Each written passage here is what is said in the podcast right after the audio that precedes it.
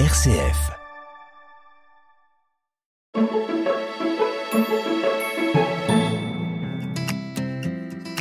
Bonjour, bonjour à toutes et à tous. Chaque semaine dans l'émission Évadez-vous près de chez vous sur une RCF, je vous prends par la main et je vous emmène à la découverte de nos belles régions.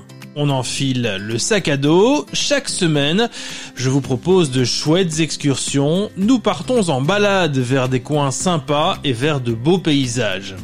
Je vous propose d'écouter un extrait de l'émission de cette semaine.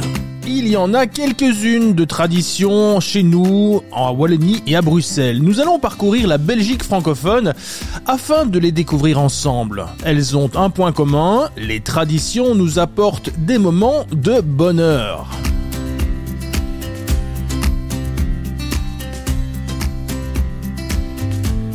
Dans un instant, nous découvrirons quelques traditions de nos régions, comme la tradition du troisième réveillon à Tournai, celle du lundi perdu, la tradition de la choucroute du 1er janvier en région liégeoise, mais aussi celle du cougnou dans le Hainaut.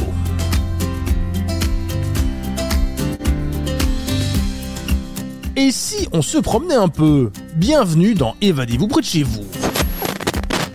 Bonjour à toutes et à tous. Pour entamer ce voyage culinaire dans nos traditions de fête de fin d'année, on parle aujourd'hui du cougnou. Et oui, du célèbre cougnou. Et pour cela, nous sommes avec Olivier Decartier. Olivier, bonjour. Bonjour. Vous êtes le cofondateur et le CEO de la boulangerie Copain Group. On va évidemment parler de votre groupe et de sa particularité, mais avant cela, parlons de cette tradition des fêtes, euh, qui est d'ailleurs, selon certaines sources originaires de la même région euh, que vous.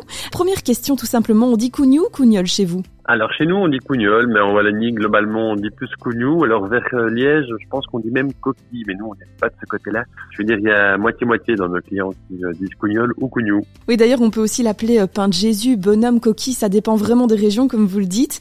Euh, Est-ce qu'on en connaît, euh, on en connaît l'origine de cette viennoiserie? Alors nous c'est très amusant parce que les boulangers ont toujours eu comme tradition de faire ça à Noël sans se poser la question. En fait, on oublie en fait même que c'est euh, la signification euh, de Jésus qui est emmailloté. Euh, donc, d'où vient la tradition? En fait, on ne sait pas. Nous, on, on, le fait un peu par habitude et surtout parce que nos clients le demandent beaucoup chaque année et de plus en plus tôt d'ailleurs. Oui, justement, c'est vrai. On imagine donc ça fait partie de vos spécialités. Il y a vraiment beaucoup, beaucoup de commandes ici en fin d'année? Alors en fin d'année, oui, oui. Donc nous, c'est aujourd'hui euh, le, le, moment hot, le moment euh, le plus important de l'année par rapport à la production. Euh, on va dire qu'on fait deux fois plus de travail que, le reste de l'année. C'est l'intensité est très très forte. Tout le monde veut son cougnou de Noël et tout le monde le sélectionne euh, plusieurs semaines à l'avant et va en goûter un ou l'autre avant d'être sûr de ce qu'ils veulent pour le, petit déjeuner de Noël. Donc oui, on est vraiment dans une dans une période très particulière pour nous. Est-ce qu'on pourrait un peu parler de la, recette de cette viennoiserie? Donc évidemment, on va se donner l'eau à la bouche hein, dans cette émission. Comment est-ce qu'on le prépare, ce cougnou alors, la recette, elle est bien évidemment euh, en fait euh, secrète de boulangerie en boulangerie, mais globalement, c'est quoi le cougnou? C'est une pâte briochée sucrée. Une pâte briochée sucrée, euh, et là, il n'y a, y a pas de limite secret. Ce qui est bon là-dedans, c'est une pâte qui est bien briochée. Ça, c'est très très bon.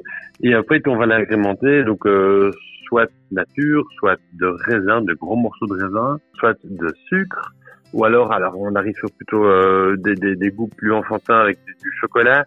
Et alors on sort aussi maintenant des spécialités qui sont euh, des cougnous avec de la pâte d'amande ou avec du spéculoos. Est-ce que le cougnou peut être salé?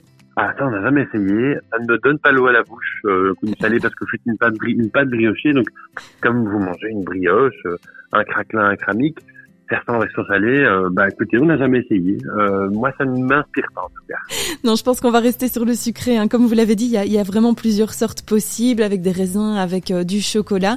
Euh, ça, ce sont des goûts qui sont venus au fil des années, euh, avec votre expérience, ou ça a toujours existé qu'il y ait plusieurs variantes du cougnou Non, alors le plus classique, c'est vraiment du nature, du sucre ou du raisin. Ça, c'est les grands classiques.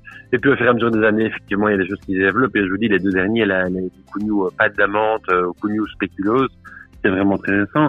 Mais en fait, les gens aiment beaucoup plus dans les habitudes euh, alimentaires de varier auparavant. On est moins sur les grands classiques, on cherche de la nouveauté. Et donc, ça, c'est, ça, c'est plus récent. La, la, vraie particularité dans la région de Tournai, c'est pas tellement le premier, c'est pas tellement le deuxième, mais c'est surtout le troisième réveillon, si je comprends bien. Exactement. Les Tournaisiens ont, le goût de la fête et ils ont cette particularité d'avoir un troisième réveillon qu'ils ne rateraient en général pour rien au monde. C'est le réveillon euh, du lundi perdu où euh, se mangent des spécialités typiquement euh, locales. Hein. donc c'est une tradition qui date du Moyen Âge. le lundi perdu était un jour chômé. Il ne l'est plus vraiment, mais c'était vraiment au Moyen Âge on y rendait justice. Et à la fin de cette cette journée où on avait rendu justice, on soyer.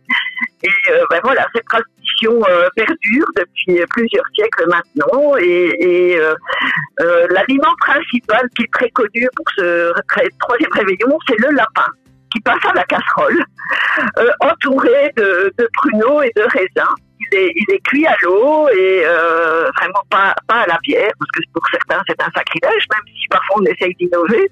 Mais la tradition veut que ce lapin soit cuit à l'eau avec des oignons, des pruneaux et des raisins qui sont ajoutés à la dernière minute. À côté de ça, il y a la, saucisse à bâton, il y a euh, la salade tournaisienne euh, qui est composée d'ingrédients bien spécifiques et puis un traditionnel galette des rois qui termine ce réveillon. Mais c'est un réveillon très festif. Hein. On y chante, euh, on bouchonne euh, le visage des gens euh, parce qu'en fait, il y a un tirage de billets, des billets des rois. chacun alors reçoit un rôle qui doit jouer tout au long de la de la soirée, soit le rôle du roi, soit le, le rôle du fou, le rôle du serveur. C'est le roi qui gère la situation. Hein. Par exemple, quand le roi boit, les autres convives doivent boire. Ce thème vous intéresse, vous êtes partant pour l'émission complète Alors rejoignez-nous, écoutez l'émission Évadez-vous près de chez vous sur une RCF, sur votre radio en DAB+, bien sûr, ou alors en podcast sur le site internet rcf.be.